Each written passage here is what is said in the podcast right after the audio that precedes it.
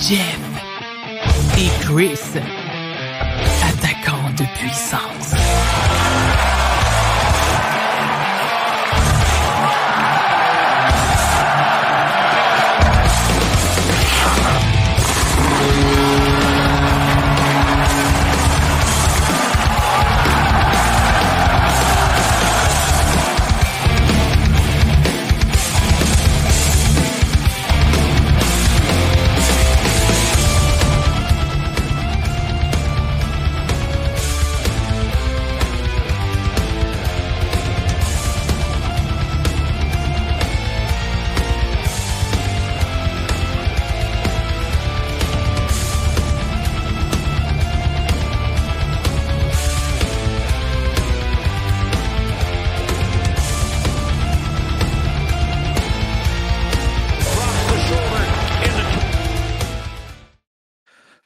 Bonsoir tout le monde, bienvenue à Jeff et Chris, Attaquant de puissance, épisode 4 de la deuxième saison. Nous sommes le 16 octobre et c'est avec plaisir que je suis, moi, Christian Matt, de retour avec vous pour la première fois en trois semaines, accompagné comme d'habitude de Jeff Drouin.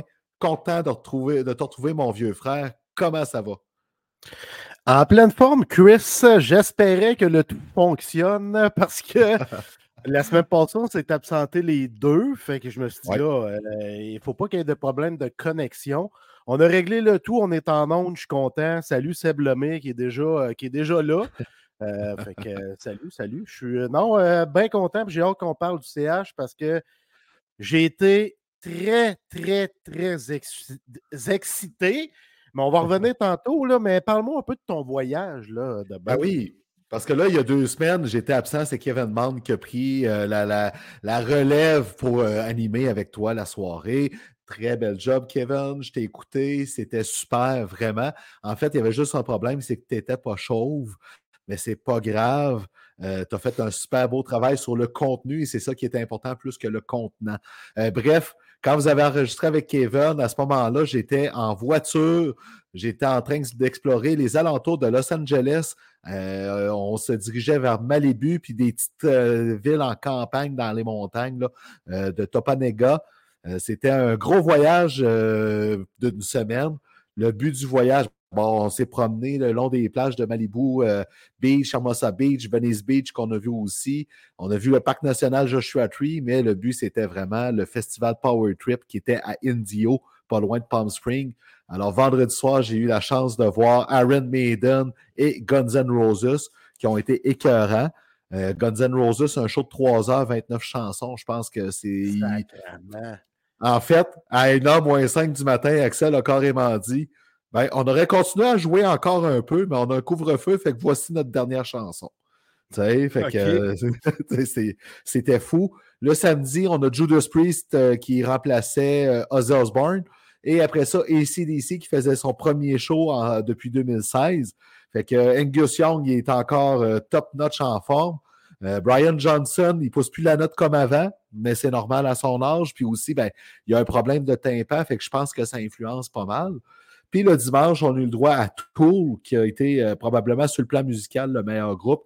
Puis Metallica qui a tout closé ça. Donc, euh, un, gros, gros, gros week-end, 12 heures de musique, euh, même plus.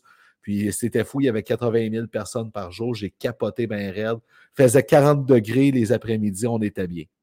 Gros trip, un gros trip. Le, festival porte bien son nom. Hein, c'était tout un trip pour vrai, puisque j'ai eu la chance de vivre un trip similaire en Californie aussi l'année passée. Fait que je te comprends d'avoir capoté. Puis je te l'avais dit, la Californie, là, tu vas tomber dans un autre monde. Moi, j'ai trouvé ça plus relax, plus détendu. Sam, il n'y a pas de stress, c'est pas Carrément. Euh, tu sais, euh, c'est pas s'il y a gêne, là. fait que, non, euh, c'est fou, là, mais tu sais, il y a une chose que j'ai remarqué vite, par exemple, c'est que Palm Springs, c'est quand même une ville qui accueille beaucoup de touristes. Les prix sont en conséquence quand même. tu sais, quand tu arrives avec un lunch, tu te dis, ah oui, pas si Puis là, tu regardes, tu te dis, ah oui, c'est vrai, c'est en canadien. Ah ouais, ça m'a revenu à 55$ canadiens juste pour ça, tu sais. mais c'est pas grave. Euh, ça a été un super trip. C'était un trip d'une vie.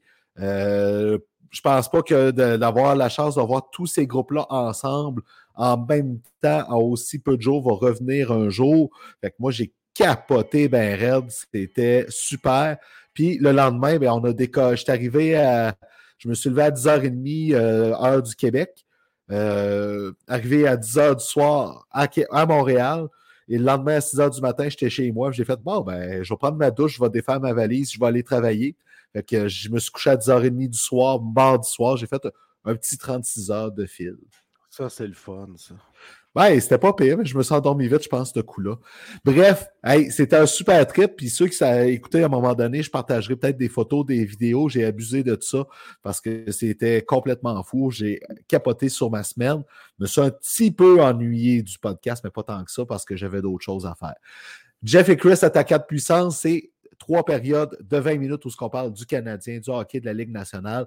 Et la saison est commencée. On a plein de stocks à dire, surtout qu'on était absent la semaine dernière.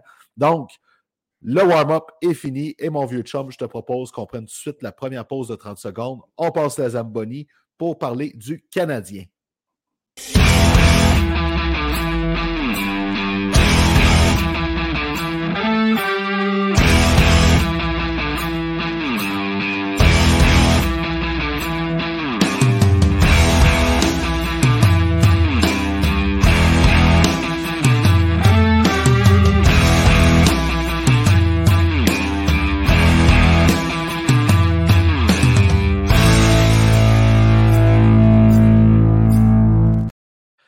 La glace est fraîche. On peut partir la première période et parler du Canadien qui a commencé sa saison en nous offrant du du beau hockey. On va le dire, là.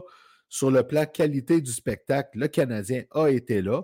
Attends, attends. Ça fait du bien. Vas-y. Qu'est-ce que tu Je veux dire? m'excuse vraiment de t'interrompre, mais qualité du Ah, spectacle attends un peu. est important. Sauf- non, mais oui, exact. Faut le dire, là. C'était excessivement malaisant la mise en scène que le Canadien, que l'organisation du Canadien Montréal a orchestrée cette année. C'était gênant. Je suis allé lire les commentaires sur Facebook pendant que ça se passait, puis c'était carrément unanime. Tout le monde pensait la même chose. Malaisant en raison des moments de silence pas rapport parce que euh, ce qu'ils ont fait, c'est qu'ils ont appelé les gardiens à s'en venir sur la glace. Ils ont présenté après ça. Ensuite, ils ont demandé aux, aux défenseurs de s'en venir sur la glace pour ensuite les présenter. Fait que tu avais des moments de silence le temps que les joueurs s'en viennent au centre de la glace pour ensuite les présenter. C'était vraiment gênant. Je ne sais pas si vous avez vu les ouvertures de saison ailleurs dans la Ailleurs. NLA à- dans la LNH, là, mettons Vegas, mettons, on Ah va oui. dire Vegas comme Mais ça. mais- Vegas, il y avait une bannière de la Coupe Stanley. Fait que mettons qu'eux autres, on les compte plus ou Mais moins. oui. D'après moi, Le- c'était plus poche. À date, c'est plus poche, d'après moi, qu'il qu'il y a eu cette année. J'ai jamais vu ça. Je, jamais, jamais j'aurais pensé que le Canadien offrirait quelque chose d'aussi beige, d'aussi plate, d'aussi ordinaire. On a voulu innover, mais innover quoi, Chris? Quand la fonctionne. clientèle. Exactement. On n'a rien vu. Avant ça, c'était fabuleux ce qui se passait. Là, c'était. C'est une joke, ça? Ben, honnêtement, moi, là, quand le, le- le match a commencé, moi, j'avais enregistré le match, j'étais pas chez moi. Fait que je me suis dit, je vais l'écouter en différé tantôt. Puis là, euh, il y avait la présentation des joueurs, puis tu sais, j'étais pas chez moi, j'étais chez mon grand chum Luc. Moment donné, je suis à boire. Qu'est-ce qui se passe? Pourquoi mon cellulaire, j'ai autant de, de notifications d'un coup? C'est plein de monde qui m'écrivait Hey, c'est poche, hey, c'est poche, hein, qu'est-ce qui se passe? Je dis, voyons donc, calvaire. Ah, c'était fou. Puis là, ben, je l'ai réécouté, puis finalement, ben, je l'ai avancé. Tu sais, Ah, je- ça valait pas la peine. Ça valait pas la peine d'écouter ça au complet. En direct, là, je me serais endormi sur place. Je suis pas mal sûr que j'aurais été capable. Ben, les, joueurs, les joueurs se sont certes endormis, d'après moi, là, quoi qu'ils ont joué un excellent match. Là, mais tu sais, ce qui est drôle habituellement, qui était le plus acclamé, c'était Carey Price. Tu sais, Ouais. on ne cachera pas, c'était Carey Price, mais aujourd'hui, c'est même pas un joueur du Canadien Montréal, c'est Martin Saint-Louis. Pour vrai, moi, j'aime ça analyser ça. Qui, qui est le plus ovationné? Ça a été Martin Saint-Louis numéro un et de loin. Là. Mais tu sais, Cole Caulfield après. Cole- exactement, Cole Caulfield après, puis peut-être Nick, Suzuki après. Tu sais, on s'entend-tu que Martin Saint-Louis est en train de démontrer que c'est une asti de légende, là, puis tout ce qu'il fait derrière le banc, là, on va en parler là, dans les prochaines minutes, c'est complètement Autre chose. incroyable. Ouais, C'est autre chose. Écoute, euh, puis quand, euh, parce que sais, Cole Caulfield, je suis en train de l'avancer, là. Je veux dire, quand c'est. Je veux dire, faut que je sois honnête, mais je disais que ça a été le joueur le plus applaudi, tout ça. Tu sais, quand on disait l'année passée, le joueur le plus payé de l'équipe, ce serait Cole Caulfield, ce serait pas gênant. Voici pourquoi. C'est qui qui fait vendre des billets? C'est un joueur comme Cole Caulfield, tout simplement. C'est lui qui rapporte. Oui, Nick Suzuki, c'est ton capitaine. Oui, c'est un excellent joueur à l'attaque. Mais celui-là, là, que tu vas être, tu seras pas gêné de payer 200$ pour ton, pour pour aller le voir, ça reste Cole Caulfield. Et on a eu la preuve avec l'ovation qu'il y a eu. Oui, absolument. Et on a eu la preuve, scorer tout un goal samedi contre les Hawks. Il arrive devant le filet, puis on, euh, rapidement, on le voit rapidement, fait qu'on ne voit pas trop le move. La POC finit par rentrer tranquillement en arrière du gardien de but, Peter Mrazek. Mais il l'a tapé avec sa palette. Là, on a revu comme il faut la reprise. Ça, ça prend un talent de scoreur inné là, pour un instinct. Un instinct incroyable que lui a. Puis je le dis, je continue de le dire cette année, c'est minimum 40 buts s'il est en pleine santé. C'est absolument certain. Puis je veux faire du gaz sur Cofield Suzuki parce que ce que j'aime, ce qu'on a fait avec le Canadien Montréal, Chris, on a construit des duos. Euh, surtout les deux premières unités. Le premier duo, c'est Caulfield Suzuki. Que ce soit Anderson, que ce soit Slavkowski, que ce soit Raphaël Harvey-Pinard à leur côté, c'est pas grave. C'est ça. Ben, c'est la même chose sur la deuxième unité avec, avec Alex Newhook puis Kirby Doc. Sauf que là. Euh, là, on a une mauvaise nouvelle, mais bon, c'est. Avant ben, de dire la mauvaise nouvelle, Chris, je veux juste te dire que le deuxième duo New York Doc qui fit ensemble, c'est une chimie quasiment aussi élevée que Kofield Suzuki, là, je trouve ça fabuleux. Puis ces quatre joueurs-là, c'est 24, 22, 22, 22 ans. Oui, en effet. Puis tu as Juraj Slavkovski qui est là, qui complète les deux unités, mais particulièrement celle de Kirby Duck, Alex Newhook. Moi, je le voyais jouer avec, quand je le voyais jouer avec eux, c'est le joueur que je préfère avec eux. J'aime bien Josh Anderson, mais tant qu'à, ça, je préfère voir Newhook, Doc et Slavkovski grandir ensemble, puis voir Anderson alterner sur la première ou la troisième ligne, parce que cette chimie-là est importante. C'est, Suzuki et Cofield ne pourront pas toujours tout faire tout le temps. Et quand tu as un trio comme Newhook, Doc puis Slavkovski qui est en arrière, ben, ça fait deux trios à surveiller pour l'adversaire. Puis c'est là que ça, donne des chances au premier trio de se reposer puis d'en avoir moins sur les épaules. Ben Cela dit. Il, joue avec beaucoup moins de pression, Chris, comme tu le dis, là, parce que tu le ben sais que tu as Newhook puis Dak en arrière, parce que Dak, là, sérieusement, c'est un jeune très prometteur. Son développement est vraiment comme ça depuis qu'il est arrivé à Montréal. La même chose pour New Hook, c'est drôle à dire, mais depuis qu'il est à Montréal, lui aussi, là, ça, ça grimpe, ça grimpe. Ça fit ensemble, malheureusement. Malheureusement. malheureusement. selon Eric Engel, c'est vraiment un ligament antérieur croisé qui serait déchiré. Donc, des blessures comme ça, ça met du temps à guérir. Ça se peut très bien qu'on ne revoie pas Kirby Duck du reste de la saison. Ça fait mal. Tout ça à cause de Jared Tinordi, le colis, qui a mis en échec Kirby Doc, qui est tombé le cul sur la bande, puis après ça, ça, a frappé sur le, côté de la baie vitrée, si on veut. Là. Puis là, euh, c'est de la malchance. C'est de la malchance. Exact. Puis ça, là, je, suis content que tu le dises là parce que je lisais du monde qui disait c'est ça, Kirby Dak, joueur fragile. Ben, moi, manger un coup de même, pas sûr là, que je serais, si safe que ça. Là, puis euh, je serais pas. Euh, tu sais, je veux dire, à un moment donné, il faut en revenir. Là. Il n'est pas chanceux, Kirby Duck. Ce coup-là, il est vraiment pas chanceux. Mais ça va donner une chance à Alex Newhook de jouer au centre. Ils vont être patients avec lui. On n'a pas le choix. on va le dire comme ça pareil. On n'aura pas le choix d'être patient. Donc, on va se retrouver avec des joueurs qui sont capables de jouer au centre, peu importe la situation. Puis c'est pas une mauvaise chose dans ce cas-là. C'est juste plate parce que Doc avait eu un excellent camp d'entraînement. Puis il y avait un début de saison, on le regardait voler sa patinoire, puis c'était, c'était de toute beauté. C'est une grosse malchance. Il, était formidable. Pour vrai, là, lui, il a amorcé la saison comme il a fini la deuxième moitié de saison l'année passée. Là. Sérieusement, moi, je trouve que c'était le meilleur joueur du Canadien encore à la glace lors du premier match et demi parce qu'il n'a pas joué tout le match samedi dernier. Là. Mais tu sais, il a ouvert ça en force avec un doublé. Un doublé pour Alex Newhook aussi contre euh, les, les, les, de Toronto. Euh, ça a été ça a été un excellent match pour vrai, Chris. Là. Ben, écoute, on, sent, on sent du nombre de buts marqués. Alors, ce qu'on veut, c'est un show. c'est un show, on a eu notre show, tout le monde était content, tout le monde était content d'assister à ça, puis qu'on voit l'équipe en mesure de tenir son bout face au livre. Exact, c'est là la clé.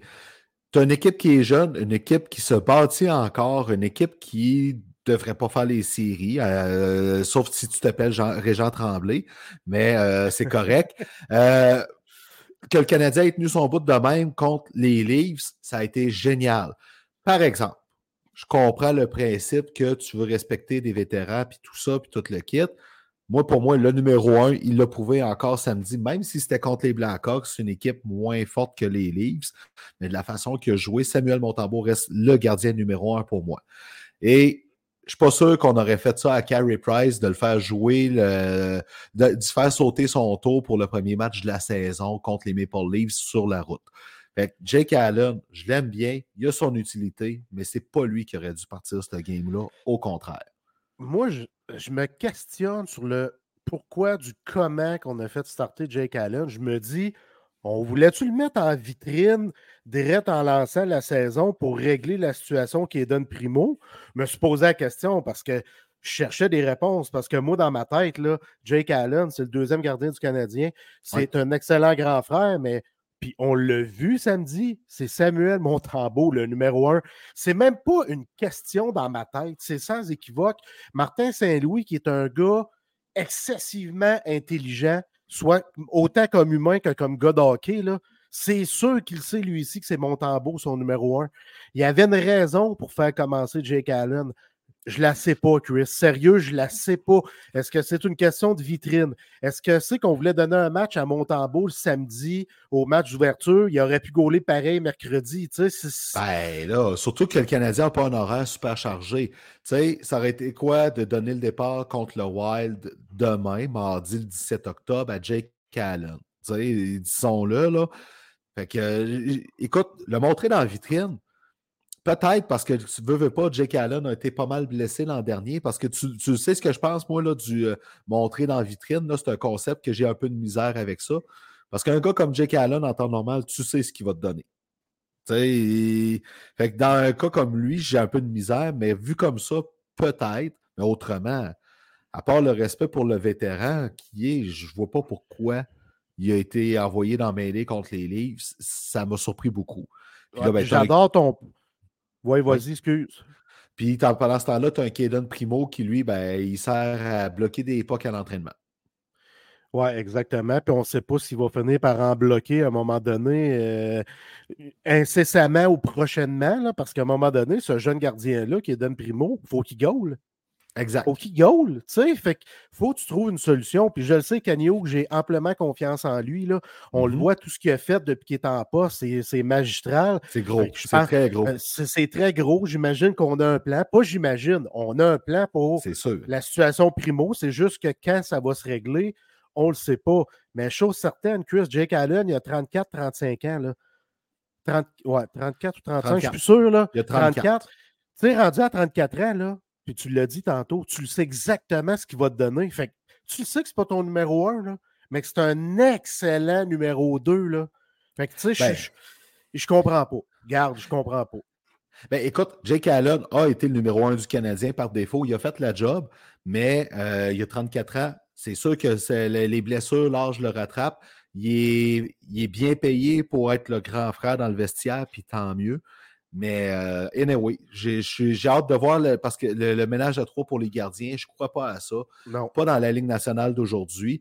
Euh, pas avec l'horaire qu'il y a cette année. Tu sais, je veux dire, les, années passées, avec les rattrapages de COVID, puis ci, puis ça, puis euh, peut-être de Jeux olympiques, il y avait un calendrier condensé. Fait à ce moment-là, la, même, à même date l'année passée, on aurait déjà probablement au moins un autre match de plus de jouer pour le Canadien. Là, à la place, ben, d'ici à notre prochain show, il y a seulement deux matchs. Ça va faire quatre matchs en deux semaines. C'est pas beaucoup, là. Les gars, ils ont le temps en masse de récupérer. Donc, gros question mark. Puis, dans la vraie vie, c'est Samuel Montambeau qui devrait garder ces matchs-là jusqu'à notre prochain show. Dans la vraie vie. Dans la vraie vie, oui. Fait qu'on va voir la suite des choses, comment on compose avec cette situation-là. Mais ça me chatouille un peu. Je dirais que c'est la seule petite épine chez le Canadien Montréal, ce qui n'est pas une grosse. Ben, quoique là, on a une crise de tuiles qui vient de tomber sur la tête avec euh, l'absence qui devrait être longue de Kirby Doc. Puis si tu me permets, avant de plonger dans l'autre sujet, je veux juste backtracker un peu parce que j'écoutais le match du Canadien samedi avec ma blonde Véro, puis elle, a dit Calique, le nouveau, là. Elle parlait d'Alex Newhook. Hey. il est donc ben bon. J'ai dit, mais hein, qui est bon, c'est un peu un Kirby Doc qui avait besoin d'une équipe comme le Canadien Montréal pour venir se développer. Puis c'est ce que ça fait. Ça clique, la chimie est là parce que Alex Newhook, c'est un joueur dynamique en tabarnak. Il patine comme le vent. Il est créatif. Il est bon défensivement. chez qu'avant, il est incroyable. Il a un bon sens du hockey. C'est un ajout quand même majeur. Puis oublie quand même, c'est un ajout majeur, je trouve, le Canadien de Montréal. Écoute, il joue plus gros que ses 5 pieds 11. Ça, c'est la première chose que je trouve. Euh, deuxième chose, puis je ne veux pas bâcher sur l'avalanche pour cette raison-là. Tu as souligné une qualité de New qu'on sous-estime beaucoup puis qu'il n'y avait pas quand il a été repêché. C'est son jeu défensif. Et le temps qu'il a passé sur des trios de profondeur avec l'avalanche, on en profite de ce côté-là aujourd'hui. Fait qu'il faut rendre ça, mais il n'était pas dans la bonne chaise avec la bonne équipe. Et c'est là qu'on voit qu'un gars comme Martin Saint-Louis, puis je vais faire du pouce avec ce qu'on dit là pour un autre joueur, euh, un gars comme Martin Saint-Louis, avec sa gang, la façon qu'il voit le hockey, la façon qu'il imagine le développement des joueurs, miser sur l'intelligence, puis l'intelligence, oui, les habiletés, mais l'intelligence, la vitesse, tout ça, la capacité à s'adapter, c'était parfaitement ce qu'un Alex Newhook avait besoin. Puis, je ne serais pas surpris de voir le Canadien arriver et dire ben, on va aller chercher un autre joueur de ce genre-là si on a une occasion. Pourquoi pas? On a le gars parfait pour faire débloquer ces joueurs-là. Euh, puis la preuve, Jonathan Kovacevic, combien de fois qu'on en a parlé dans l'entre-saison puis pendant l'été comme joueur qui allait faire l'alignement, j'ai très rarement entendu son nom si je l'ai entendu. Aujourd'hui, après deux games, le gars, il joue sur la première unité, puis il y a un, différentiel de plus 5. Ouais, puis moi, ce gars-là, j'apprends à l'aimer de plus en plus. je me souviens plus qui, qui a dit ça samedi. Je pense que c'est Patrick Lalime. Josh Georges 2.0. Ah oui. Red, ça. Moi, je pense que c'est la meilleure. Il, patine mieux que Georges, qui n'était pas un grand patineur. Mais moi, quand ils ont, dit ça, j'ai dit dread, dread, dread, dread ça. Puis en plus, en plus, il porte le numéro 26, le même que, de, que Georgius portait, fait que ça fait super bien. Puis il s'impose de, plus en plus, de plus en plus au sein de la brigade défensive du Canadien Montréal. Il ne faut pas oublier, c'est un joueur qu'on a ramassé où, Chris? Au balotage il y a un an. Au balotage, là. c'est un gars de 26 ans qu'on développe qui fait partie de cette jeune brigade défensive-là. Là. Moi, c'est rendu, je ne l'écarte même plus. Là. Pour moi, c'est un gars du top 6 que tu peux même pas enlever de là, Ah non, écoute, non, pas du tout, là, parce que pas de la façon qu'il joue. Euh, puis il, est en train de faire de l'ombre à un jeune qui a eu un camp ordinaire. Puis ça, ce que je pense aussi des camps, faut pas jamais paniquer avec ça, mais il y a quand même certains indices des fois, il faut faire la part des choses. Tu sais, Jordan Harris, là, présentement, là, c'est pas toujours facile, là. Fait Kovacevic est en train de tasser Jordan Harris tranquillement, pas vite, parce que la façon qu'il joue, il, se, rend indispensable au succès de l'équipe. En ce moment, il est indispensable. La même chose du, côté du beau Arbor Jackay. Sérieusement. Ah sérieusement, ben Chris. Le protecteur, c'est le Conan le barbare du club, pour vrai. non, Chris, moi, c'est comme ça, je le vois. Tu sais, Conan, c'était un bel homme, paraissait bien à son époque, joué par Arnold Schwarzenegger. C'était un tough, il défendait ses chums. C'est la même affaire qu'on voit avec Arbor Jackay. lui, là, il n'y a aucune fraction de seconde. C'est tout de suite, tac! C'est fou. se fait ramasser. Let's go. Euh, let's go tout de suite contre le plus tough un des plus toughs de la NHL en Ryan Reeves. Il a tenu son bout. Ça n'a pas été une grande bagarre, mais il a tenu son bout puis il a montré Hey, je me tiens devant toi, mon Reeves, puis je suis tough. là. C'est un asti tough, Arba Jackay. Quand Cofield s'est fait geler, il a pitché son bâton, il s'est envenu euh, avec le, scrum qui s'était créé parce que cette équipe-là, là, il y a quelque chose. Il y a ben, quelque chose. Quand tu te défends comme ça l'un et l'autre, puis que personne n'hésite, là, pour moi, ça veut dire énormément. Écoute, tu sais, là, quand Montembeau s'était fait ramasser par certains Zach Cassian, puis un certain ancien numéro 26 qui regardait ailleurs, ça ne se serait pas passé comme ça avec Jack Ice à Atlas, tu sais. Jamais. Jamais. Fait que moi, puis j'adore Jack tu le sais, puis il sera lui aussi indispensable au succès de l'équipe. Tu sais, on a beau pas aimer les bagarres, mais la robustesse reste au hockey, puis un gars comme Jack c'est important. Puis qu'est-ce que je t'ai dit hein, dimanche matin? il nous faudrait un Jacky comme ça à l'attaque aussi pour pouvoir, tu sais, parce que j'ai beau aimer Michael Pezzetta, c'est un 13e attaquant, qu'on le veuille ou non. Puis, il n'est pas aussi imposant que Jacky. Un jour, ça serait intéressant que le Canadien ait cherché quelqu'un pour une seule raison, juste pour que Jacky n'ait moins ses épaules de ce côté-là, parce qu'il est capable de faire la job ailleurs. Oui, exactement. c'est dur de trouver c'est dur de trouver des gars comme Jacky. Là, on est chanceux, on a un, c'est un défenseur. À l'attaque, on n'a pas. Puis moi, c'est-tu quoi? J'aime mieux Josh Anderson, qui, est fort physiquement, qui est bon sur les mises en échec. Puis chaque fois qu'il a droppé les mitaines, si les gens vont voir sur YouTube, là, il n'a jamais eu l'air fou. Fait que, tu sais, on a un dans l'alignement qui peut faire une besogne quand même à ce niveau-là. Fait que Petzetta, pour vrai, que je, l'adore, là, c'est un guerrier, mais je regarde les 12 attaquants actuels, il ne peut pas jouer là. Là, Dak ne sera pas là. Moi, j'aime mieux rappeler un gars comme Joshua Roy, l'amener dans l'alignement, qu'amener un Petzetta, par exemple. Écoute, parlons-en de Joshua Roy, là. Tu sais, les gens ont vu, les gens ont vu deux injustices au camp avec les, les joueurs qui ont été coupés après le camp. La première, ça a été Mathias Norlinder qui a eu un excellent camp d'entraînement. OK? La raison est simple, hein? ils ne le diront pas comme ça. Mais pourquoi Norlinder a été coupé? Tout simplement parce que c'est un gaucher. Puis il y en a trop de gauchers déjà à Montréal présentement. C'est que ça. Barron, là, c'est un droitier, puis il était plus important pour le Canadien à cause de sa latéralité. Mais Joshua Roy, ça a été beaucoup sur ses épaules de le faire graduer tout de suite dans le grand club, même s'il méritait de commencer la saison. là. Mais de la façon qu'il joue avec le Rocket présentement, là, c'est pas gênant pas en tout, là. Pas en tout. Il y, a, il y a quatre points en deux matchs. il s'est imposé rapidement. C'est ça, avoir du caractère. Je me suis fait couper, pas de trouble. Je vais y aller à la nage, je vais montrer ce que je suis capable de faire.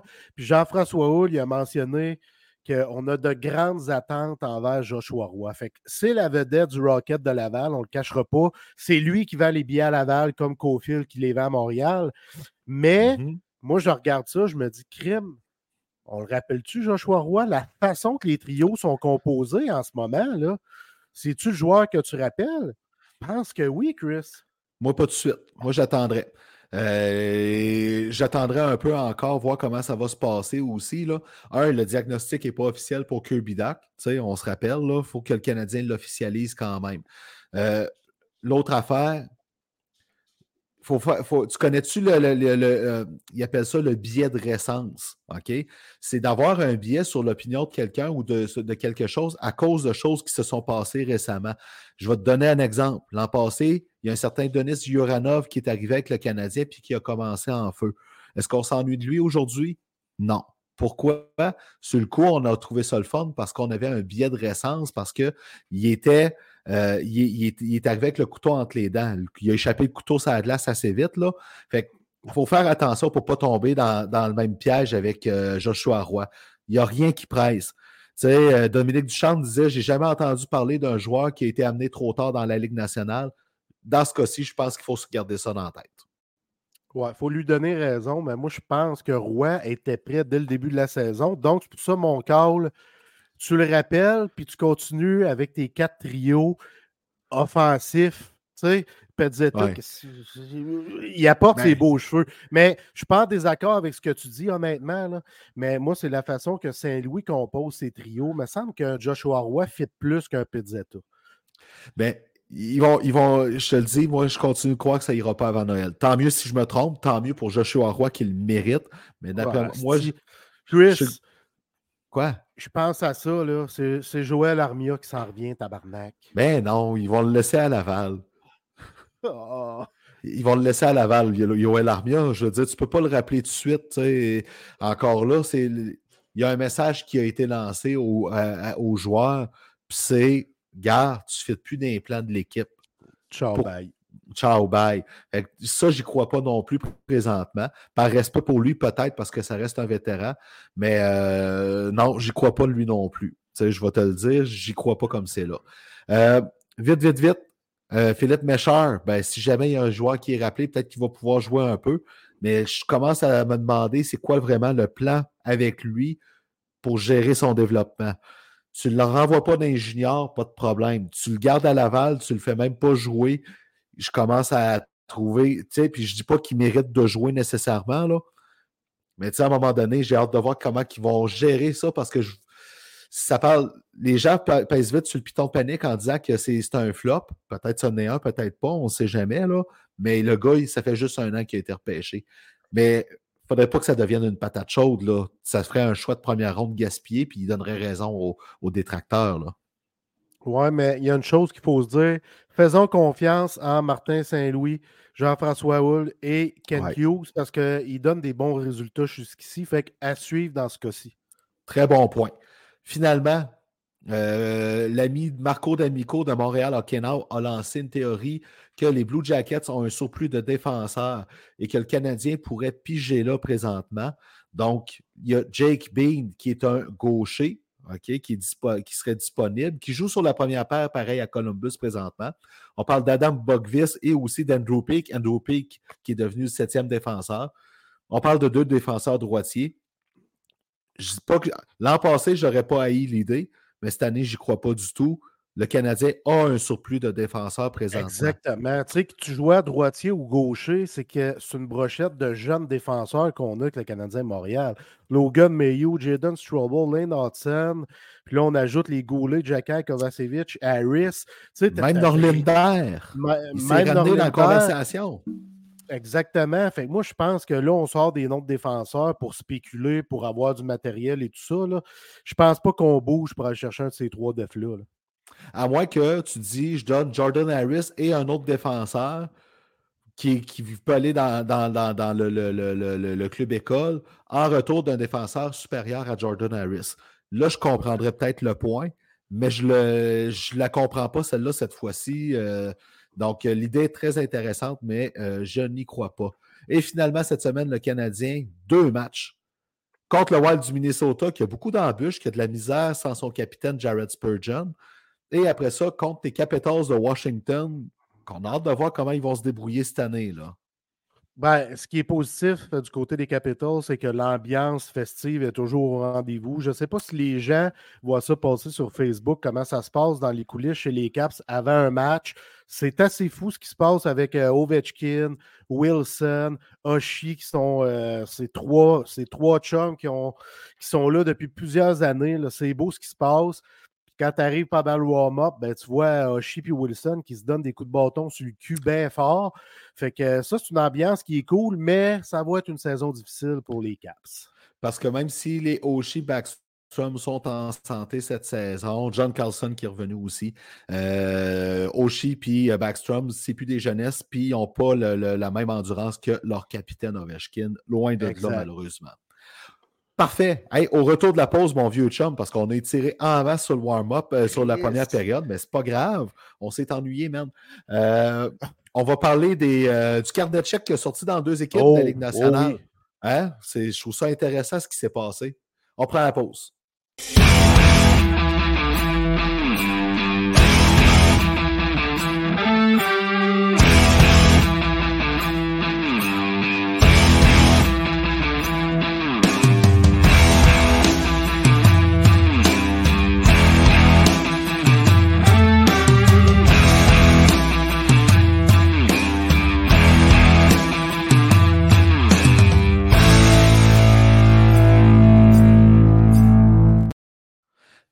De retour pour la deuxième période. Tout le monde s'est ramassé une poutine puis une frite au stand à hot dog puis tout le kit pour pouvoir écouter le match avec nous autres.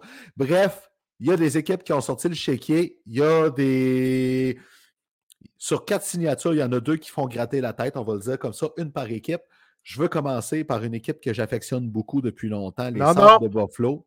Je corrige qu'on affectionne beaucoup. Bon, ok, c'est correct qu'on affectionne beaucoup. Euh, premièrement, premier contrat qui m'a surpris parce qu'on en parlait en début de saison. Rasmus Dallin, on se disait, Colin, il est excellent, il a émergé, il a pris sa place, mais ce n'est pas le meilleur défenseur de la Ligue nationale qui, pour plusieurs, est Kel McCarr. Comment il peut gagner plus que Kel McCarr? Ben, finalement, c'est ce qui va se passer. 11 millions par saison pour Rasmus Dallin, qui est payé selon le marché, mais ça m'a quand même surpris qu'il se rende à 11 millions. Donc, euh, première signature chez les Sabres. Et la deuxième, et elle a fait gratter la tête un peu plus parce qu'il n'y a pas eu un, euh, début d'une première saison à l'image de Jake Sanderson, qui a signé un gros pacte lui aussi l'été passé. Mais Owen Power à plus de 8 millions, déjà, celle-là, j'ai fait le son en tabarouette. Moi, te le dire, là, je ne m'attendais ben, pas à ça.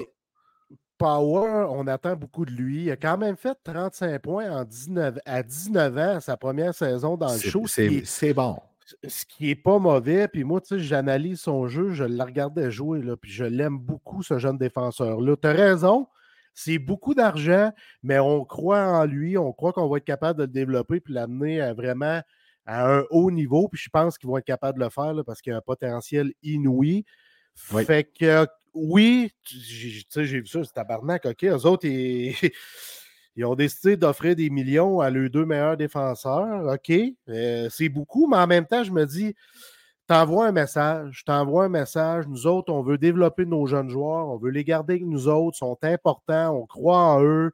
Let's go, on vous donne ça, ben amenez-nous au second niveau. Puis tu sais, Rasmus Dallin, on s'entend-tu que c'est un débat qui est le numéro un, qui est le numéro deux entre Cole McCarr et euh, Rasmus Dallin? C'est les ben, deux meilleurs. pour moi, c'est les deux meilleurs défenseurs de la NHL. Cal McCarr, c'est le mmh. premier, Dallin, c'est le deuxième pour moi. Euh, moi, j'ai entre Dallin et Miro Escanen, j'hésiterais, je vais t'avouer. Mais euh, quand même, Dallin, ça reste un excellent joueur. J'ai eu un 73 points. C'est 73 points l'année passée. Il est bon dans les trois territoires, Chris. Il ne faut pas oublier ça. C'est tout le temps en nette progression, année après année. J'aime beaucoup ça. C'est un gars qui a un aura. C'est un jeune joueur qui a un aura autour de lui. J'aime ça. Puis il est jeune là, pour avoir cet aura-là autour de lui. Fait que, garde. Euh, ben, garde, mérité, garde, c'est un top 3. Dallin, oui. Oui, c'est un top 3 défenseur du circuit. Là. Tu sais, je veux dire, à un moment donné. Puis, je vais amener une nuance qui m'a flashé pendant que tu parlais, puis je viens d'aller sur Cap Friendly en même temps. Là, Rasmus Dallin, c'est sûr que là, il a encore son salaire de 6 millions, mais présentement, il compte pour 7,2% de la masse salariale des sabres. OK? Le plafond salarial est supposé de recommencer à monter de beaucoup à partir de l'été prochain. Fait que le 11 millions de Rasmus Dallin, puis le 8,35 euh, millions de euh, Darwin Power, dans 3-4 ans, va peut-être compter pour ça 7 ou 8% sur la masse salariale ou moins avec la hausse. Fait que probablement qu'on va se dire, ben, c'est un excellent rapport qualité-prix rendu là. Ben, ça a été pris en considération, c'est sûr, pour augmenter le salaire de même. Là. Pour dire, OK, on va y donner à One Power, on va y donner, euh, ça va augmenter. C'est sûr que ça a été pris en considération, Chris. Sinon, je ne pense pas qu'on aurait vu un, tel pactole. Non, j'aurais été surpris, mettons. De l'autre côté, pendant ce temps-là, à Winnipeg, il y a ça, je suis tombé sur le cul. Ben, écoute, il y en a un, je ne suis pas tombé sur le cul, puis il y en a un, je suis tombé sur le cul. Mais euh, de voir Connor Hellebuck rester à Winnipeg, pas été surpris parce que euh, les Jets n'avaient pas le choix. Ils n'avaient pas le choix. Ils n'ont personne d'autre pour prendre sa relève. Puis s'ils veulent faire les séries puis aller loin en série, ils ont besoin de lui.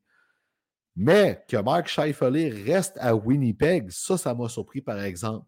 Vraiment, euh, c'est à se demander, est-ce que Kevin Cheveldayoff s'est rendu compte qu'il n'avait pas le choix de le garder parce qu'il n'y avait pas de marché pour l'échanger? Peut-être.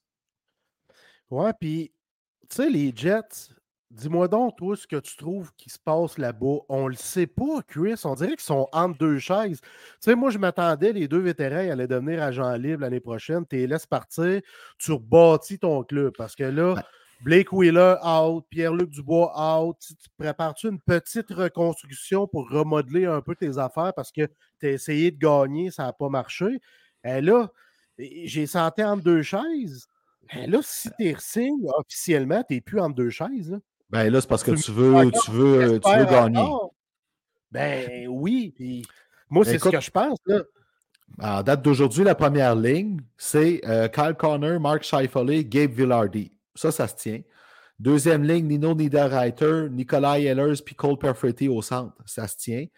Troisième ligne, Yafalo, Laurie, Mason Appleton. Ça se tient aussi comme troisième ligne. J'adore cette troisième ligne-là. Puis la dernière ligne, Morgan Barron, Rasmus Koupari, puis Vladislav Namesnikov. Ça se tient. Lorsque tu regardes puis tu dis, OK, il y a de la job à faire parce qu'on sait que c'est Connor Hellebuck, le gardien, euh, c'est quand on regarde la défensive. Josh Morrissey, Dylan DeMello, je suis à l'aise. Neil Pionk, sur la deuxième page, je suis à l'aise. Dylan Sandberg, ça se développe. Moins à l'aise, ouais.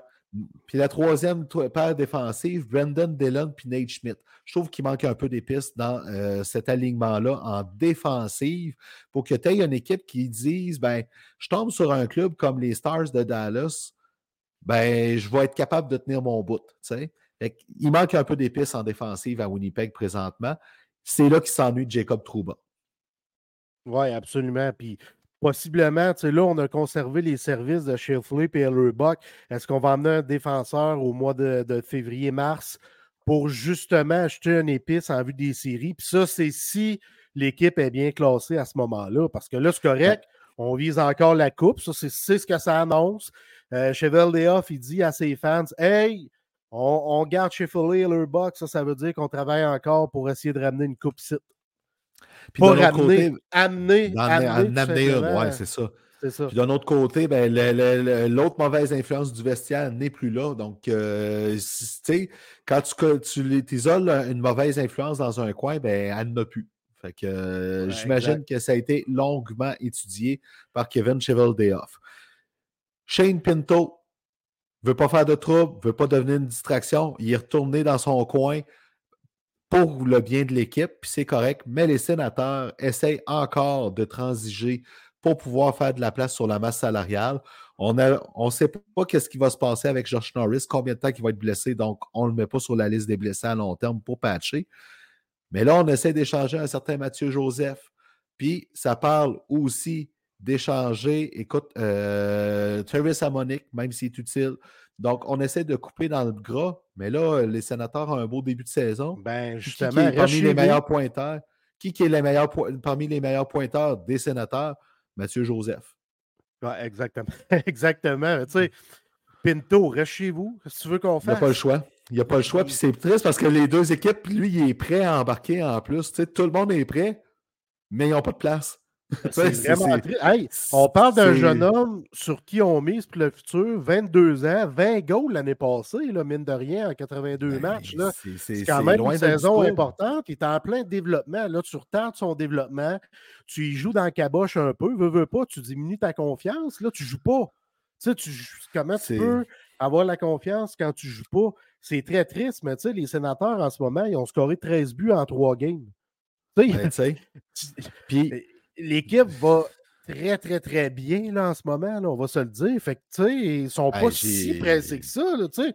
Eux autres se disent, garde, si on ne trouve pas de solution à court terme, l'équipe va bien, là, tu sais. Ben, c'est ça. Puis là, ben, tant que tu n'as pas de nouvelles sur l'état de santé de, euh, de Josh Norris, ben, tu ne peux, pas, peux pas faire de move, tu sais. Fait que ça devient assez particulier quand même dans ce cas-là. Euh, quand même triste pour Josh Norris parce que les sénateurs ont besoin de lui aussi, tu sais, pour euh, espérer de faire les séries. Mais là, euh, ça, euh, écoute, euh, on espère que cette blessure-là, ça va être sa dernière blessure pour un bon moment parce que ça va commencer à jouer dans la tête du joueur, ça. Oui, oui, absolument. Pendant ce temps-là, dans l'Ouest canadien, bon, tu vas me dire qu'ils ont joué l'un contre l'autre les deux fois, pas de trouble. Mais qui s'attendait à voir les Hallers après deux games avec 4 buts pour puis 12 buts contre, et les Canucks avec 12 buts pour et 4 buts contre? Le monde à l'envers. Les Hallers ont un début de saison qui est complètement inverse à ce qui était attendu. Puis Elias Peterson, pendant ce temps-là, il a décidé qu'il montait son jeu d'un cran. Lui, il veut son gros contrat. Là. Lui, il est incroyable. Il a six points en deux games. Euh, Brock Besser qui, qui, roule à fond de train. Quatre buts. JT Miller, fidèle à lui-même. Quinn Hughes, capitaine de l'équipe, qui, est un corps arrière euh, majestueux. Fait que un beau début de saison. Puis là, je te nomme quatre noms. Euh, c'est quand même des gros noms du côté des Canucks. Mais tu sais, il y a des rumeurs qui tournaient autour de Besser puis Miller. Mais là, est-ce que ces joueurs-là commencent à s'amuser? Il y a juste deux games. Mais est-ce qu'ils commencent à s'amuser et aimer ça, le plan de Rick Tockett, puis ce qu'on prépare pour l'avenir? Peut-être que oui, parce que ça va bien. Quand ça va bien, tu es de bonne humeur, tu n'as pas envie de partir, tu as le goût de rester là, tu as le goût de développer quelque chose là-bas. Ça se pourrait que le vent tourne là, du côté des Canucks parce que sur papier, le club n'est encore pas si pire. Ils ont de quoi, exactement? Ben écoute, moi dans ça, là, je vais le dire, si ça se maintient, parce que tu sais, il euh, faut se garder une gêne, ces deux matchs. OK?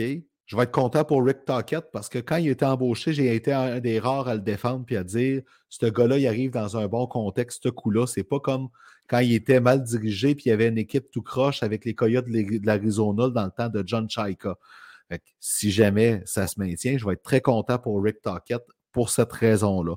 Du côté des Hallers, il ne faut pas paniquer.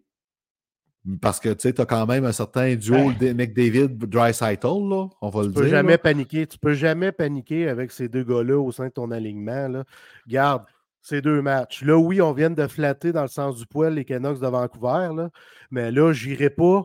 J'irai pas flatter les, les à sens inverse pour autant. Oui, ben deux matchs de marde, mais tu as beaucoup de caractère dans ce vestiaire-là. Puis je suis convaincu que ça va rebondir assez rapidement. Écoute, ah, ça serait vraiment surprenant parce que avec tout ce qu'on a lu sur Connor euh, McDavid cet été, qui avait le couteau entre les dents, puis qui restait en contact avec ses coéquipiers, puis comment ça va ton entraînement, puis euh, tu sais, il y avait beaucoup de, tu sais, ça fait, ça fait un gars en mission comme on ne l'a pas vu depuis longtemps dans la Ligue nationale. Et le dernier joueur, à ma connaissance, qui a réagi aussi fort que ça, parce qu'il voulait sa coupe, c'est Alexander Ovechkin.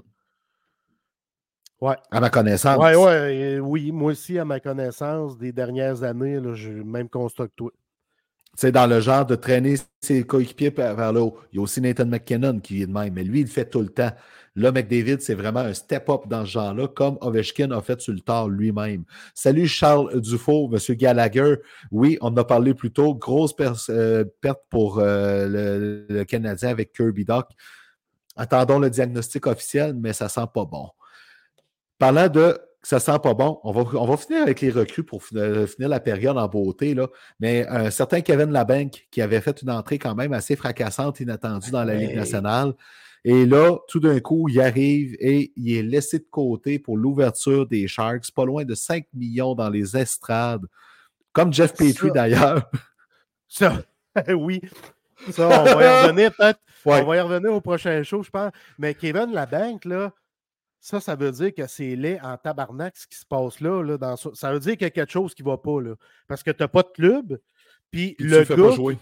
Exactement. Puis ça, là, ça fait. Euh, attends, 1, 2, 3, 4, 5, 6, 7, 8. Sa neuvième saison avec les Sharks de San Jose, il été développé, drafté par eux autres. Là. Tu sais, c'est un bon joueur de hockey, scoré 15 goals l'année passée, 33 points. Là, il regarde les matchs euh, dans les gradins il se passe quelque chose à San Chris. Écoute, euh, Mike Greer, c'est sa deuxième saison comme DG. On imagine qu'il y a un plan, parce qu'il n'y avait pas le choix d'avoir un plan pour être embauché là. Mais calvaire, je pense que les, Sharks vont souffrir pas mal plus qu'on pensait pour, euh, pour leur reconstruction, parce que là, euh, quand tu fais ça avec un joueur comme ça, puis lui, il avait été aussi très, très, très euh, sous les spots jadis parce qu'il devait, après une grosse saison, il avait signé un contrat à un million pour un an pour aider les Sharks sur le plan salarial. Puis ça, ça avait fait jaser énormément dans, la Ligue nationale. Il y a des joueurs qui n'étaient pas contents de voir ça, qui disaient que ça allait nuire à le, droit salariaux. Finalement, ça a été un cas d'exception, mais là, Kevin Nabeck, quand même triste de voir où ce qui en est rendu de ce côté-là. Est-ce qu'il va demander une transaction? Il n'y a peut-être plus autant de valeur. La marde est pris d'enfants, ça, une chose est sûre, euh, du côté des Sharks, ça va être long, longtemps pour les partisans là-bas. Et pour certains vétérans, comme un certain euh, Marc-Édouard Vlasic, qui lui doit rêver d'être échangé, même s'il est très attaché aux Sharks, mais qui veut sa Coupe Stanley, puis il se retrouve dans un processus de reconstruction. Le gars, il a 36 ans, il reste 3 ans son contrat en incluant cette année. Là. Puis je pense pas qu'il pensait finir sa carrière comme ça. Non, exactement. Lui, il a rêvé de gagner parce que longtemps, pendant plusieurs années, il avait une équipe compétitive. Là, il se ramasse que. Ça va être dur. Exact. Bref, Côté rumeur de transaction, celle qui retient le, beaucoup l'attention, c'est Josie, parce que là, c'est le début de l'année, ça jase moins de transactions. C'est les Canucks qui veulent encore échanger l'attaquant de 27 ans, Connor Garland, pour se donner une chance sur le plan salarial. Et là, tout d'un coup, semble-t-il qu'il y a des équipes intéressées. Les Jets de Winnipeg, je suis un peu surpris de lire leur nom là-dedans parce que, genre, on lisait leur attaque tantôt, puis je trouvais que c'était assez complet. Les Blue Jackets de Columbus, je suis capable d'acheter ça parce que c'est une équipe qui a besoin d'un peu de punch à l'attaque.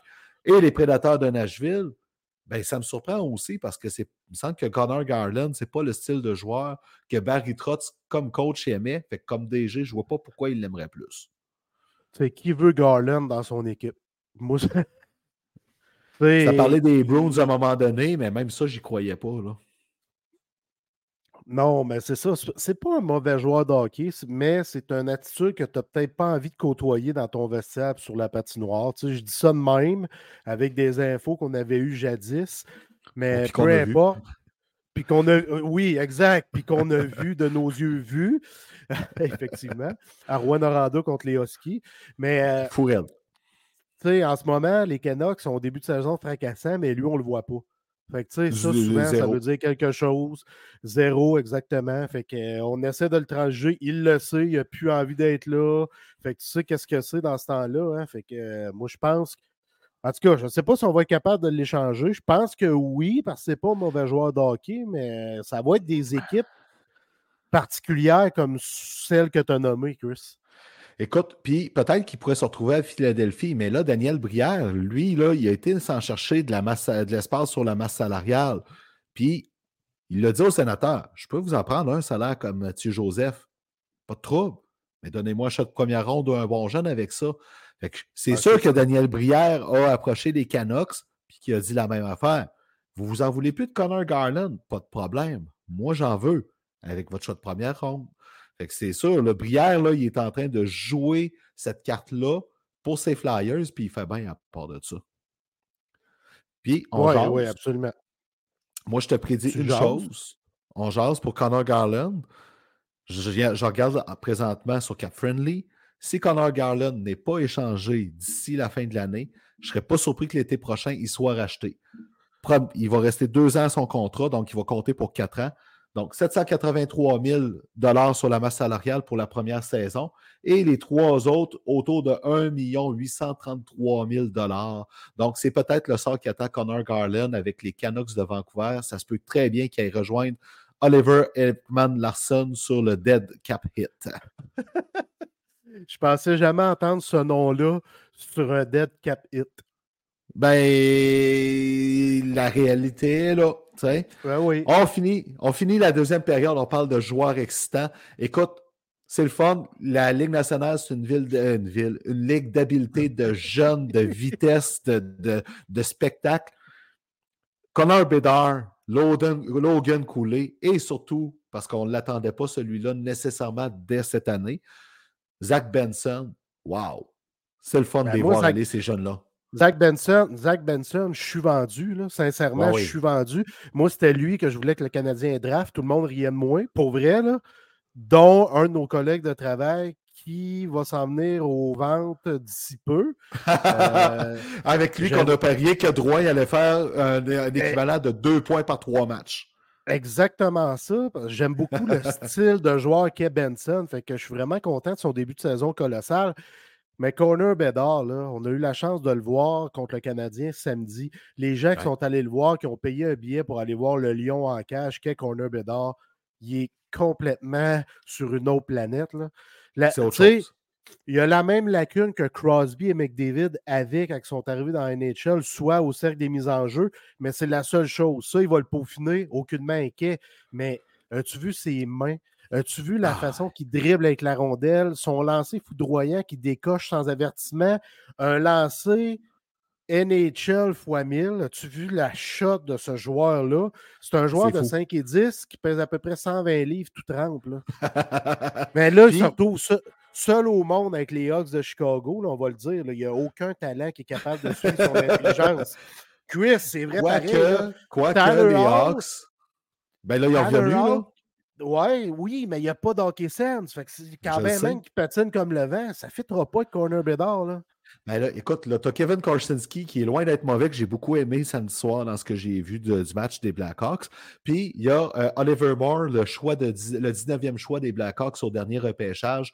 C'est un joueur, j'en parlais avec un chum en fin de semaine. On ne comprend pas qu'il a été pris aussi loin. C'est un joueur qui aurait dû être pris plus top 12 avec le talent qu'il a. Fait la relève, ça s'en vient avec les Blackhawks. Euh, Carl Davidson a fait une job quand même de ce côté-là. C'est pas tout de tout scraper puis jeter à terre. Au moins, ils ont été chercher des joueurs à développer qui ont du sens. Logan Cooley, écoute, André Tourigny doit saliver d'avoir ce joueur-là sous, sous la main. Quelle vitesse, quel talent offensif.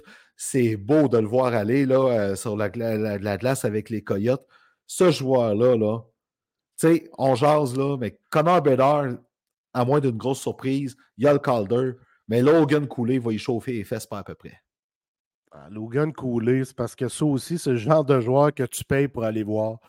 Oui. C'est triste parce qu'il joue en Arizona, fait qu'il y a peu de gens qui vont payer pour aller le voir. Il va y avoir plus de monde. Ouais, ça. Il va y avoir plus de monde quand il va venir, mettons, à Montréal ou ailleurs, qui vont se déplacer pour aller le voir qu'en Arizona. C'est triste, mais Collet arrive dans un nouvel environnement instauré par Andy Tourigny qui est le fun. Parce que si on oublie ça, là, les petits problèmes qu'il n'y a pas de monde qui va voir cette équipe. Il y a un club de hockey. Mais il y a un beau club de hockey qui se tient puis qui aime leur entraîneur puis sont en train de développer une culture. Ça, on ne peut pas le nier. Fait que Cooley, il arrive dans un environnement qui est vraiment le fun, qui est cool avec un coach formidable. Fait que, euh, il va être beau à voir Cooley cette année. Vraiment. Jeff, on prend une pause, puis au retour de la pause, on va faire du rattrapage parce que la semaine passée, j'étais dans l'avion. Et on va faire, on va se prêter au jeu des prédictions. Euh, on, va, on, va, sortir une coupe de, de, prédictions dans même, puis il y en a qu'on va sortir que je t'ai pas écrit. Tu sais, il faut bien se faire prendre flat foot une fois de temps en temps. OK. On prend une pause.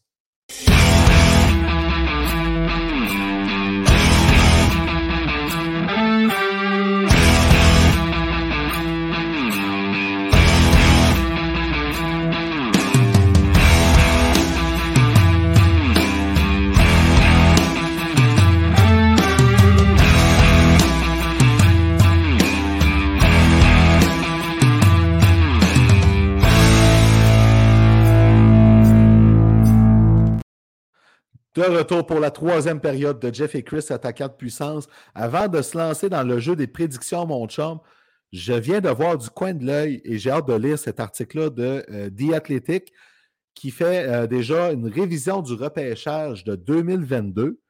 Et qu'est-ce que ça dit exactement? C'est Juraj Slavkovski part toujours numéro un, mais les changements sont ensuite. Donc, très surpris de lire que Slavkovski, dans cet exercice-là, reste le premier, parce que ce serait facile de mettre un Logan Cooley, par exemple.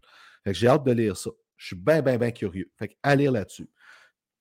Troisième période, le jeu des prédictions, parce qu'on euh, aurait fait ça la semaine dernière en temps normal. On va le dire, c'est le temps de débattre. On va peut-être débattre, peut-être pas. Moi, j'espère qu'on va débattre un peu. Donc, pour la saison à venir, mon vieux chum, qui as-tu choisi pour être le meilleur défenseur, finalement, le potentiel trophée Norris? Rasmus Dalin. Euh, on en a parlé tantôt, hein, c'est drôle d'annonce. C'était mon choix parce que moi, je pense qu'il va encore passer à un autre niveau cette année. Euh, c'est un, général, il a 23 ans, il va avoir 24 ans. Il joue une game très, très, très, très mature. Il est complet. Euh, je suis persuadé qu'il pourrait cumuler 80-85 euh, points pour sa sixième saison dans le show. Sa progression est constante. Puis ses 73 points de l'an passé, justement, en témoignent parfaitement. Fait que moi, c'est mon choix pour le Norris, Rasmus Dalin. Moi, tu connais tout l'amour que j'ai pour Kel McCarr, qui est mon défenseur préféré, mon premier défenseur que je, je suis en amour depuis Niklas Lidstrom mais c'est quand même pas mon choix pour cette année. Mon jupon dépassé tantôt quand on a parlé, mais de la façon qu'il a joué en série l'année passée, puis euh, de la façon qu'il s'est développé aussi, mon choix pour cette année, c'est Miro Escanen. Je trouve que ce gars-là, avec les Stars, a fait une job colossal. C'est lui qui tire la défensive vers le haut. C'est un défenseur qui peut tout faire. Et euh, je crois que ça va être Miro Escanen, le meilleur défenseur de la saison régulière dans la Ligue nationale. avec Dallin puis Kel McCarr pas loin. Excellent choix. Excellent choix, Chris. Euh, m'a t'envoyé à la balle avant que tu me l'envoies parce que là, tu vas même pogner plus loin. Là.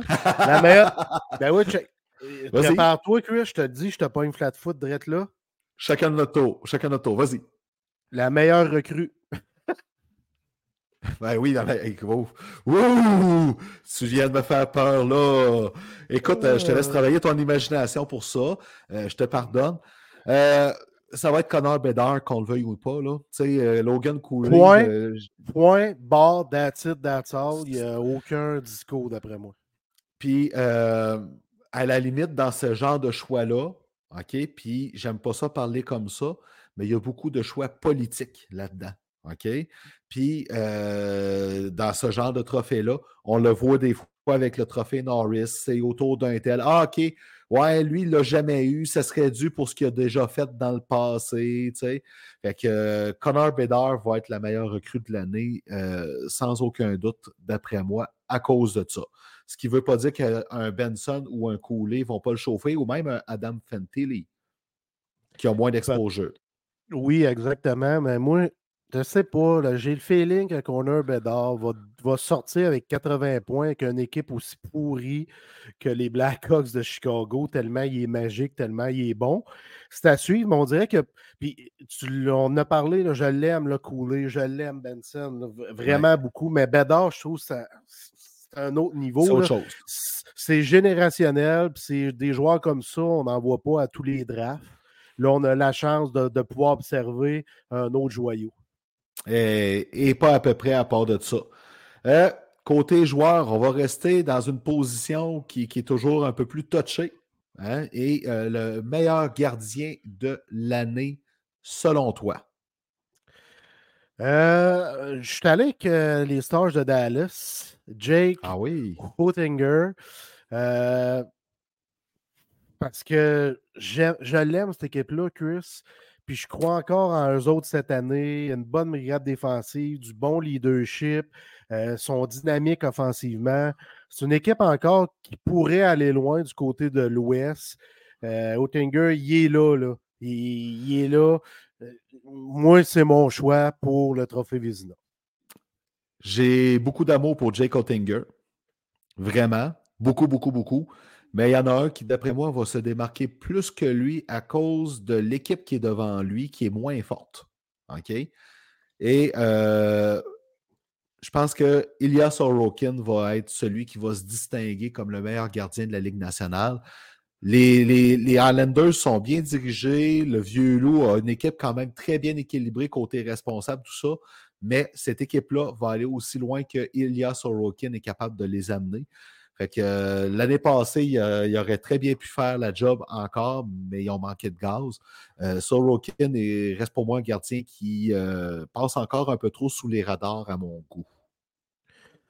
Ben, de moins en moins, là. oui, mais. Je pense que les, gens sont conscients que c'est un des meilleurs gardiens de l'NHL. excellent choix, regarde, je ne peux pas t'obstiner, mais moi, je ne changerai pas mon choix à cause de toi. J'espère bien qu'elle le faire. OK, je t'en lance sur un autre qu'on n'avait pas écrit. OK? Le joueur le plus utile à son équipe cette année. C'est mais en même temps, ma, euh, ma réponse est difficile de ne pas inclure le 97 dans l'équation. Euh, Corner McDavid. Là.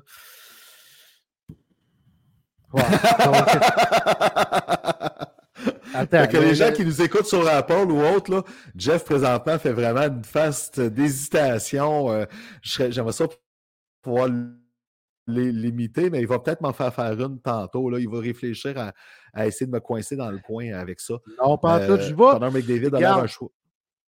Ça va être ma réponse, ça va être Connor McDavid, mais si tu quoi, je vais te surprendre. Mon deuxième choix, là, ça aurait été Austin je vais Matthews. Te dire le Parce que... Ah, OK. Vas-y. Vas-y, non, vas-y, fini. C'est pas le même. Non, mais j'aurais. Tu sais, Austin Matthews, euh, j'aime ce que je vois de lui depuis le début de la saison. Je pense qu'il a compris des choses là, au fil des dernières années. Euh, il a le goût d'amener son, niveau de jeu à un autre niveau, d'aller en scorer des 65-70 goals. Fait qu'il pourrait il pourrait euh, s'immiscer à travers tout ça, mais je garde quand même Connor McDavid. J'aime ton choix parce qu'Austin Matthews veut, veut pas en 2024-2025, pour l'instant, c'est le joueur qui va être le mieux payé dans la Ligue nationale. Fait qu'il a affaire à jouer en conséquence de ça. Moi, je te surprends avec mon choix parce que quand je l'ai vu jouer, là, je me suis dit Oh wow, lui, là, il peut faire ça. Puis je trouve que Jack Hughes, avec le début de saison, de la façon qu'il joue avec les Devils du, du New Jersey, là, il tire vraiment ce club-là vers le haut. C'est impressionnant.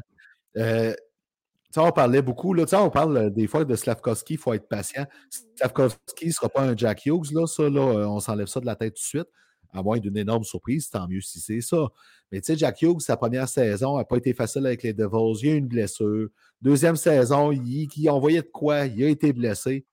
Mais de la façon qu'il joue présentement, là, il est dans le top 3 des joueurs les plus intelligents, des attaquants les plus intelligents de la Ligue nationale.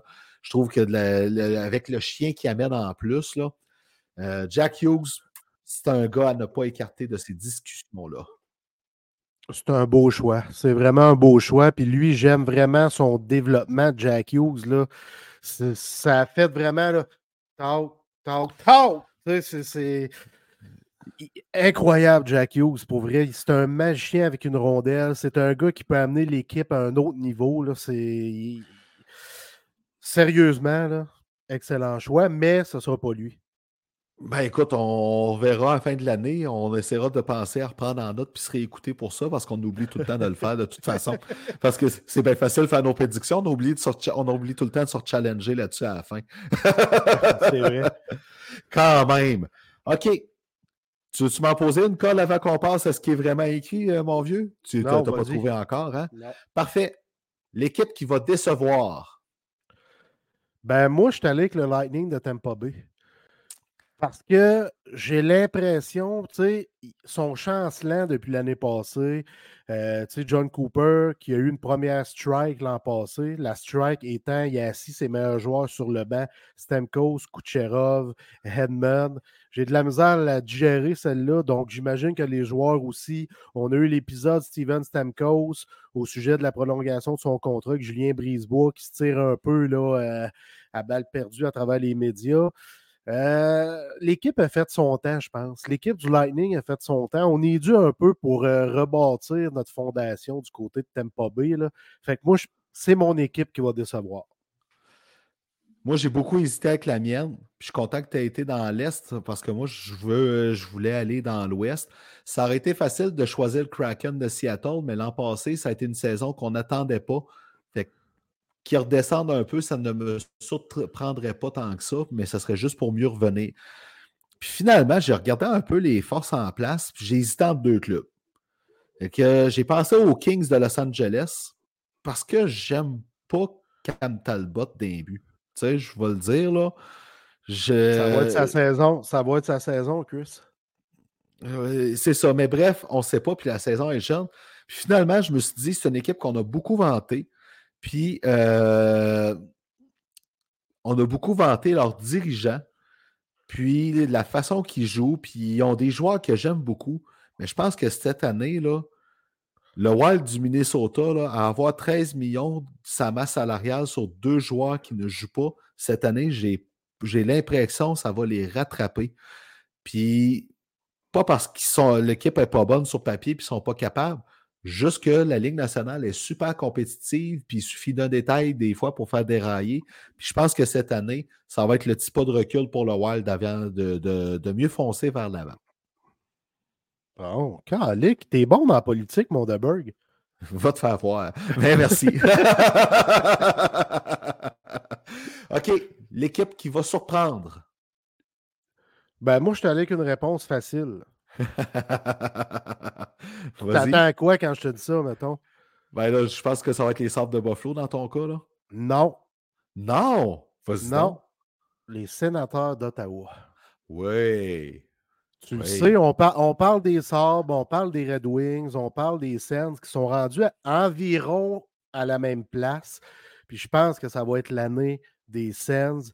Euh, je suis content finalement que Debrincat ait sacré son camp. Là. Quand casse-toi, tu voulais plus être là, là parce que tu étais jaloux Brady Ketchuk, pas de trouble. Qu'est-ce qui fait le gros Ketchuk? Quatre buts en trois games. Il mène son club, il est fatigant, il est dérangeant. Euh, tu as amené Tarasenko qui est de l'expérience, le retour de Claude Giroux qui est encore là cette année, Jake Anderson qui s'en va à un autre niveau, Tim Jake Sanderson. Ouais, Jake Sanderson, c'est pas ça que j'ai dit? Anderson. Ouais, ouais. avec John, c'est correct. Jake, Jake Sanderson, le, le, fils de Geoff Sanderson, qui va s'en aller à un autre niveau. Tim Studula qui va s'en aller à un autre niveau. Euh, Jacob Chikron qui va prendre sa place, qui est en train de la prendre. Fait que, euh, ouais, ouais, exact. Il y, a de quoi. Je trouve qu'il y a de quoi qui se passe du côté d'Ottawa. Fait que moi, ça va être cette équipe-là qui va nous surprendre cette année. J'aurais pu dire le Canadien Montréal, dans le sens que, pas qu'ils vont nous surprendre, mais qu'ils vont nous exciter. C'était plus ça. Là. Mm-hmm. J'aime ça. Écoute, euh, moi aussi, côté équipe qui vont surprendre, là, j'hésitais en deux clubs. Euh, j'aimais beaucoup le choix des Red Wings de Détroit dans ma tête parce que j'aime la job que Steve Eiserman fait. D'ailleurs, Alex de Brincat, beau début de saison avec les Red Wings, on peut, on peut le dire aussi. Là, il est heureux, puis euh, tant mieux. Tant mieux pour les Red Wings euh, là-dedans. Puis, je regardais ça. Je regardais de la façon que les choses se passaient pendant les camps, tout ça. Puis, j'ai décidé de choisir les Coyotes de l'Arizona. Parce que euh, même si je n'aime pas la job de tout crisser à terre, puis de, de, tout sortir tes meilleurs joueurs, puis ben, ça marche pareil présentement. Puis c'est un club que l'an passé qui était le fun d'avoir joué, même si on savait qu'il ne ferait pas les séries. En fait, c'est un club un peu comme le Canadien de Montréal, pour prendre l'exemple que tu viens de prendre. Euh, moi, je pense que les Coyotes de l'Arizona, ça va être vraiment le fun de les voir aller cette année. Puis il y a un certain Karel euh, Vejmelka qui va euh, continuer de, se donner une belle réputation dans les buts parce qu'il est très bon pour faire ce qu'il y a là avec l'équipe qu'il avait devant lui l'an passé. Excellent choix de Bird. Sérieusement, excellent choix pour les Coyotes de l'Arizona parce que c'est mon choix pour le champ gauche. Ah oui? Ben oui. Tu les vois en série? je vois le corps. Écoute, je les vois en série je, vais les mettre en série, mais c'est mon champ gauche, les cas de l'Arizona. J'ai l'impression qu'ils vont surprendre tout le monde, qu'ils vont réussir à se faufiler en raison de tout ce qui se passe, qui est beau là-bas. Puis là, on amène un gars comme Cooley qui est très, très dynamique. Tu Matt Dumba qui est là, qui amène un petit quelque chose à cette brigade défensive-là. Puis comme je le dis, c'est une culture qui s'installe de plus en plus en Arizona j'ai le feeling qu'ils vont comme sortir du champ gauche puis tabarnak. Les Coyotes sont en série de Berg. Mais c'est. On ne sait jamais. Écoute, c'est une belle prédiction du champ gauche. Je l'aime beaucoup, celle-là. Euh, la mienne, j'ai décidé d'y aller avec un joueur. Euh, en fait, je rêve d'une chose en même temps, mais bon, celle-là, on, va y aller. Mais euh, Brady Kachuk va vraiment dépasser la marque des 100 points et challenger Austin Matthews pour le, Rocket Richard. Il y a eu un gros camp, il a bien joué l'an passé, on le regarde jouer depuis le début de la saison. Il a vraiment pris son rôle de capitaine, puis on dirait que de voir son frère en finale de la Coupe Stanley, là, ça lui a donné un électrochoc. Fait que moi, là, je pense que Brady Kachuk, ça va être le joueur à surveiller au point où j'aimerais vraiment le voir affronter son frère Matthew en série. Ça serait incroyable. Un choc des Kachuk en série, ça, ça serait phénoménal. Un super coup marketing pour la Ligue nationale. C'est clair, clair, clair que ça va être une série mise en avant si ça arrive. Ben, tu me touches droit au cœur. Tu sais comment j'aime les frères Ketchuk. Et avec la Ligue nationale d'aujourd'hui, où on voit de plus en plus les 100 points revenir, oui. on en voit quoi? 9, 10, 11 En tout cas, on en voit plusieurs. Fait que P. Brady Ketchuk a l'étoffe d'atteindre euh, la centaine. Son frère le fait deux saisons euh, consécutives. Je ne vois pas pourquoi Brady ne serait pas capable de le faire. Là. Euh, fait que j'aime ton champ gauche. J'adore ton champ gauche. Ça serait bon pour mon pool aussi. J'ai les deux ketchup. euh, fait que ouais, excellent choix. Bon champ gauche, ça, Bon champ gauche. Avant qu'on continue, j'en ai une autre en tête. T'as-tu une question à me poser là, que tu veux me J'en lancer? ai pas. Fait que je pas. je- non, je t'ai laisse. Parfait. Alors, je te lance sur une autre question du champ gauche pour toi, mon vieux chum. Le joueur que tu crois qui va décevoir cette année, puis que ça va te rendre triste malgré tout?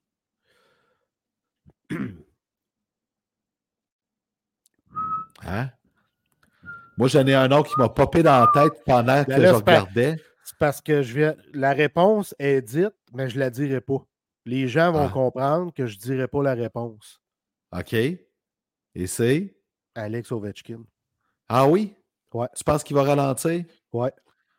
J'ai un même. mauvais pressentiment, euh, honnêtement. J'ai le feeling que les Caps vont avoir une- vraiment une saison de cul, puis qu'Alec Ovechkin va marquer entre 25 et 30 buts. Puis ça, c'est quand même correct, mais c'est décevant pour un gars de 40 buts qui est capable encore d'en marquer 40-45. Ouais, je comprends tout à fait ce ce point-là. Euh, euh, parce que veut, veut pas, on veut qu'il batte le, le record de Wayne Gretzky, hein? On, Ouais, c'est ça. là. Fait que, euh, on aimerait ça. Moi, j'ai vu une équipe apparaître dans le haut, puis c'est une équipe que j'ai aimé leur été. Pareil, parce qu'ils ont réussi à se débarrasser de Jeff Petrie, parce qu'ils ont fait euh, beaucoup de beaux mouvements de personnel. Je comprends pourquoi ils étirent la sauce avec euh, le, le trio de l'enfer, avec euh, Malkin, Crosby et Le Temps. Mais euh, j'ai, moi, j'ai un mauvais pressentiment avec Eric Carlson. Puis, ça serait facile de me tromper dans son cas parce qu'il a le talent pour jouer là puis de faire beaucoup de points. Mais j'ai l'impression qu'il n'y aura pas une si grosse saison que ça. Puis, j'ai même Non, pas été va- voir comment il a fait depuis le début de l'année. Là. J'ai, Il va j'ai passer. Il va passer de 100 à 50, d'après moi. Tu tu comprends? Puis ça, c'est décevant pour un gars comme Carlson Ouais. Qui n'a qui, pas été acquis pour un gros prix pareil là, par les, les, les- les Pingouins, là, on s'entend. Là. Mais euh, moi, je pense que notre, notre joueur qui va. euh, mon joueur que je vais être triste pour lui, parce que je lui souhaite une coupe malgré tout, ça va être Eric Carlson. C'est un bon choix. Malheureusement. Mais là, on parle de joueurs vieillissants de ce côté-là, tu sais. Puis c'est un peu normal de prédire à un moment donné leur déclin. Mais malgré tout, je, j'ai- je le souhaite que ça aille vite de ce bord-là. Ouais, fait que euh, j'annonce, j'annonce le déclin d'Ovechkin ici live, malheureusement, qui est mon joueur favori depuis son entrée dans la Ligue nationale de hockey, mais j'ai l'impression que c'est pas nécessairement juste Ovechkin, mais c'est le groupe au complet. Là, fait que bref, voilà. Il y a des chances. C'est vrai, ça- il y a des chances. Et euh, écoute, là, c'est rendu là, ben, à Washington, connaissant les hauts standards qui sont attendus là-bas. Tu as fait sauter le coach l'année passée. Si cette année, ça ne marche pas encore, il va falloir que tu regardes euh, un peu plus haut. Tu n'auras pas le choix. Là. Ouais, c'est ça. Exactement. Mais est-ce que c'est son choix? Et- ou celui des propriétaires? Est-ce qu'il va payer à cause des propriétaires? Des grosses chances que ce soit ça pareil. Sur ce, mon vieux chum, on a réussi à faire notre premier show ensemble du mois d'octobre. Quand même. Il était temps. Il y a eu, grand plaisir. il y a eu une coupe. Il y a eu une coupe coupe. de perte de signal.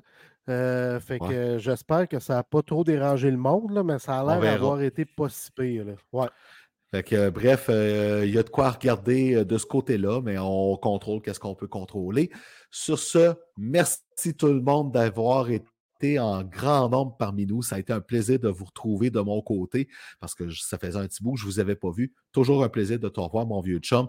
On remercie ceux qui nous ont aidés à faire ce show-là une, réalité. Donc, on pense à Billy avec le site web, Stéphanie Dubuc avec la chanson, Michel avec la, la vidéo et aussi Ariane avec notre image de marque, avec euh, notre logo qui nous fait paraître plus jeune que qu'est-ce qu'on est réellement. Je te laisse le mot de la fin, mon vieux chum. Ben, merci à toi, Chris. Je suis très content de te retrouver pour qu'on puisse lancer les hostilités officiellement pour cette saison-ci. Puis merci à tous nos fidèles auditeurs qui sont là en aussi grand nombre. Continuez à liker, à partager. C'est important pour nous. On ne fait pas ça pour l'argent, on le fait pour la passion, mais avec des likes et des partages, on grossit la communauté et on a du fun ensemble. Ben oui, tout à fait. Puis d'ailleurs, je vous défie tous la semaine prochaine d'amener une nouvelle personne à venir écouter le show. Puis que cette personne-là, ensuite, amène une nouvelle personne à venir écouter le show.